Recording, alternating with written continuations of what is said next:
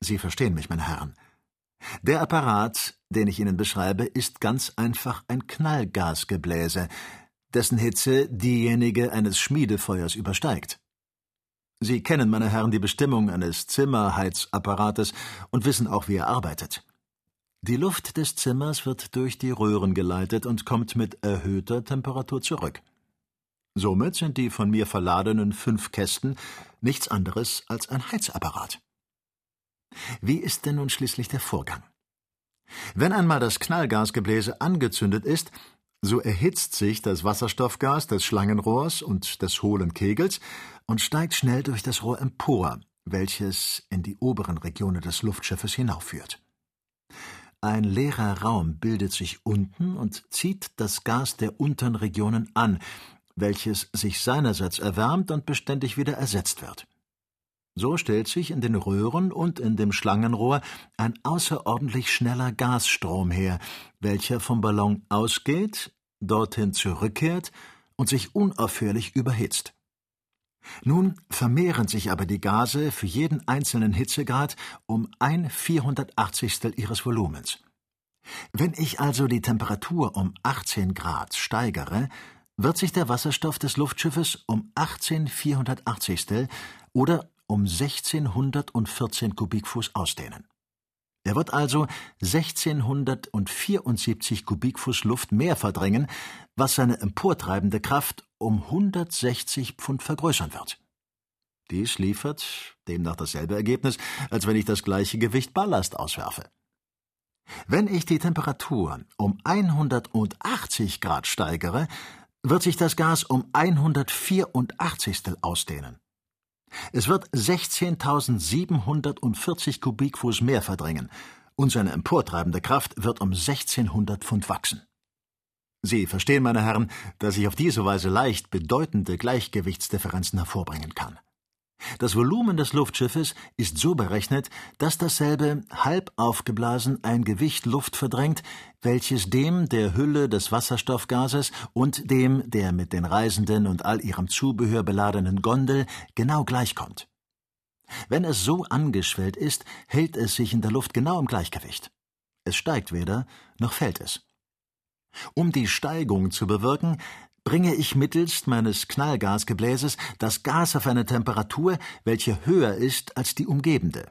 Durch diese gesteigerte Wärme erhält es eine stärkere Spannung und schwellt den Ballon mehr an, der umso mehr steigt, je mehr ich den Wasserstoff ausdehne.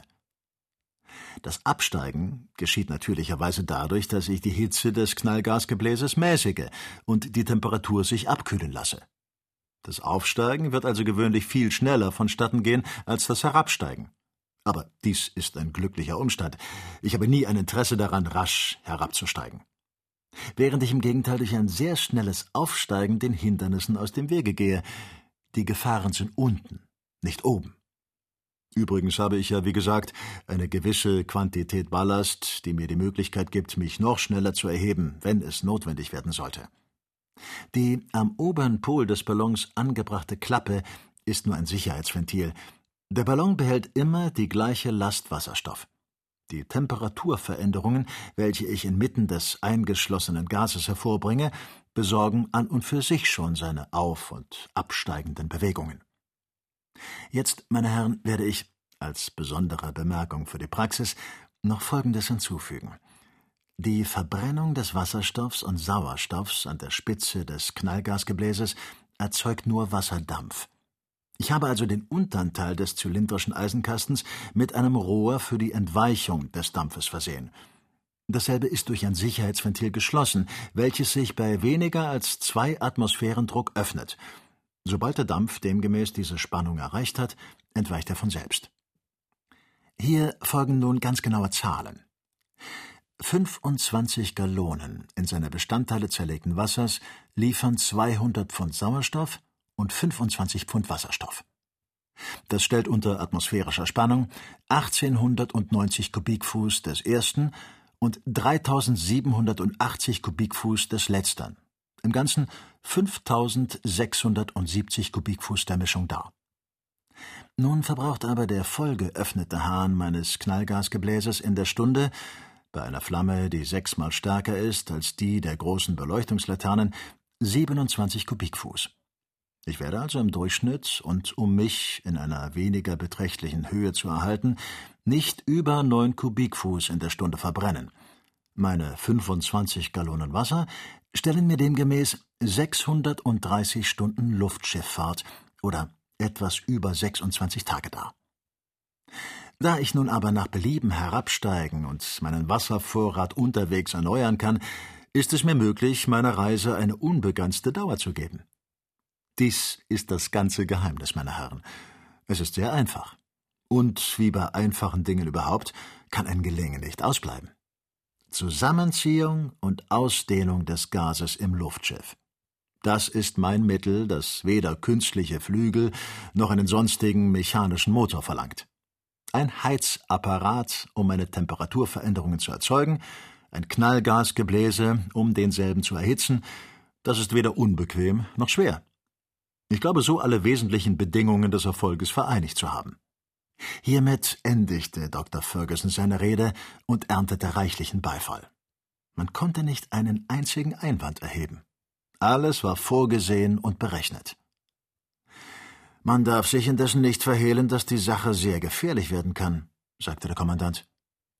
Was tut's? antwortete der Doktor kurz. Wenn sie nur ausführbar ist. Elftes Kapitel ein günstiger Wind hatte die Reise des Resolut nach seinem Bestimmungsorte beschleunigt. Die Fahrt durch den Kanal von Mosambik war besonders glücklich vonstatten gegangen, und so konnte die Seefahrt als eine gute Vorbedeutung für die Luftreise gelten. Jeder sehnte sich nach dem Augenblick der Ankunft und wollte an die Vorbereitungen des Dr. Ferguson mit Hand anlegen helfen. Endlich kam die Stadt Sansibar auf der Insel gleichen Namens gelegen in Sicht, und am 15. April, 11 Uhr morgens, legte sich das Schiff im Hafen vor Anker. Die Insel Sansibar, von der afrikanischen Küste nur durch einen Kanal getrennt, dessen größte Breite nicht 30 Meilen übersteigt, gehörte dem Imam von Maskat, dem Verbündeten Englands und Frankreichs, und ist jedenfalls seine beste Kolonie.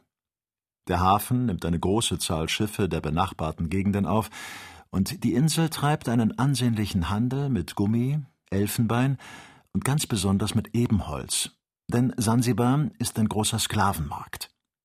Es konzentriert sich dort all die Beute der Schlachten, welche die Häuptlinge des Binnenlandes nicht müde werden, einander zu liefern. Und dieser Handel erstreckt sich auch auf die ganze Ostküste und bis in die Nilgegenden. Herr Guillaume Lejean hat daselbst offen unter französischer Flagge Sklavenhandel treiben sehen. Gleich nach der Ankunft des Resolute kam der englische Konsul von Sansibar an Bord, um dem Doktor seine Dienste anzubieten. Denn schon seit einem Monat war er durch europäische Zeitungen von den Plänen desselben in Kenntnis gesetzt worden, aber bis jetzt gehörte er zu der zahlreichen Phalanx der Ungläubigen. Ich zweifelte, sagte er, indem er Samuel die Hand entgegenstreckte, aber jetzt zweifle ich nicht mehr.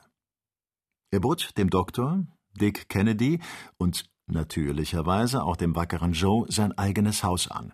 Und durch ihn gewann Ferguson Kenntnis von verschiedenen Briefen, die er von dem Kapitän Speak erhalten hatte. Dieser sowie seine Begleiter hatten furchtbar vom Hunger wie von der Ungunst des Wetters zu leiden gehabt, ehe sie das Land Ugogo erreichten. Sie waren nur mit großen Schwierigkeiten vorgerückt und zweifelten, ob sie in nächster Zeit wieder von ihrem Ergehen würden Nachricht geben können. Das sind Gefahren und Entbehrungen, die wir zu vermeiden wissen werden, sagte Dr. Ferguson. Das Gepäck der drei Reisenden wurde in das Haus des Konsuls gebracht, und man schickte sich nun an, den Ballon auszuladen. Es befand sich bei dem Signalturm, einem mächtigen Gebäude, das ihn vor den Ostwinden geschützt haben würde, eine geeignete Stelle hierzu. Der dicke Turm, welcher einer aufgerichteten Tonne nicht unähnlich sah, im Vergleich zu welcher freilich das Heidelberger Fass ein kleines Fässchen gewesen wäre, sollte als Vor dienen, und auf seinem Söller hielten mit Lanzen bewaffnete Bilutschen, eine Art lungernder, großmäuliger Polizeidiener Wache.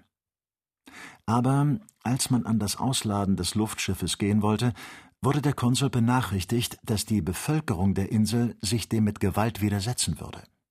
Nichts ist blinder als durch Fanatismus angefachte Leidenschaften. Die Nachricht von der Ankunft eines Christen, der sich in die Lüfte erheben wollte, hatte eine gereizte Stimmung hervorgerufen. Denn die Neger, noch leichter erregbar als die Araber, vermuteten in diesem Vorhaben feindliche Absichten gegen ihre Religion und bildeten sich ein, dass er gegen die Sonne und den Mond in den Kampf ziehen wolle. Diese beiden Gestirne aber sind für die afrikanischen Völkerschaften Gegenstand größter Verehrung. So hatte man dann beschlossen, sich diesem gotteslästerlichen Unternehmen zu widersetzen. Der Konsul, welcher, wie gesagt, von solcher Stimmung Kunde erhalten hatte, nahm mit Ferguson und dem Kommandanten Pennett hierüber Rücksprache. Letzterer wollte vor den Drohungen nicht zurückweichen, aber der Doktor vermochte ihn einen anderen Weg einzuschlagen. Gewiss würden wir schließlich den Sieg davontragen, sagte er, selbst die Soldaten des Imam würden uns im Notfall ihre Hilfe nicht versagen, aber, lieber Herr Pennett, wie schnell kann sich ein Unfall ereignen? Ein einziger Hieb würde genügen, um dem Ballon einen enormen Schaden zuzufügen, und die Luftreise könnte durch solche Verletzungen in Frage gestellt, ja unmöglich gemacht werden. Wir müssen also mit größter Vorsicht zu Werke gehen. Aber was sollen wir beginnen? Bei einem Versuch, an der afrikanischen Küste zu landen, würden wir auf dieselben Schwierigkeiten stoßen. Nichts einfacher als das, erwiderte der Konsul. Sehen Sie die jenseits des Hafens gelegenen Inseln. Lassen Sie Ihr Luftschiff auf eine derselben transportieren, umgeben Sie sich mit einer Wache von Matrosen, und Sie haben keine Gefahr zu befürchten. Ausgezeichnet, sagte der Doktor. Auf diese Weise können wir in aller Ruhe unsere Vorbereitungen vollenden. Der Kommandant fügte sich diesem Rate, und der Resolute erhielt Befehl, sich der Insel Kumbeni zu nähern. Am Vormittage des 16. April wurde der Ballon inmitten einer Lichtung der großen Wälder in Sicherheit gebracht. Man pflanzte zwei 80 Fuß hohe Masten auf, welche in derselben Entfernung voneinander aufgestellt wurden. Rollen, die an ihren oberen Enden spielten, gestatteten das Luftschiff mittels eines transversalen Taues zu heben. Es war zurzeit noch nicht aufgebläht und der innere Ballon dergestalt oben an dem äußeren befestigt, dass dieser wie jener emporgehoben werden konnte. An den unteren Teil jedes Ballons wurden die beiden für den Wasserstoff bestimmten Leitungsröhren angelegt.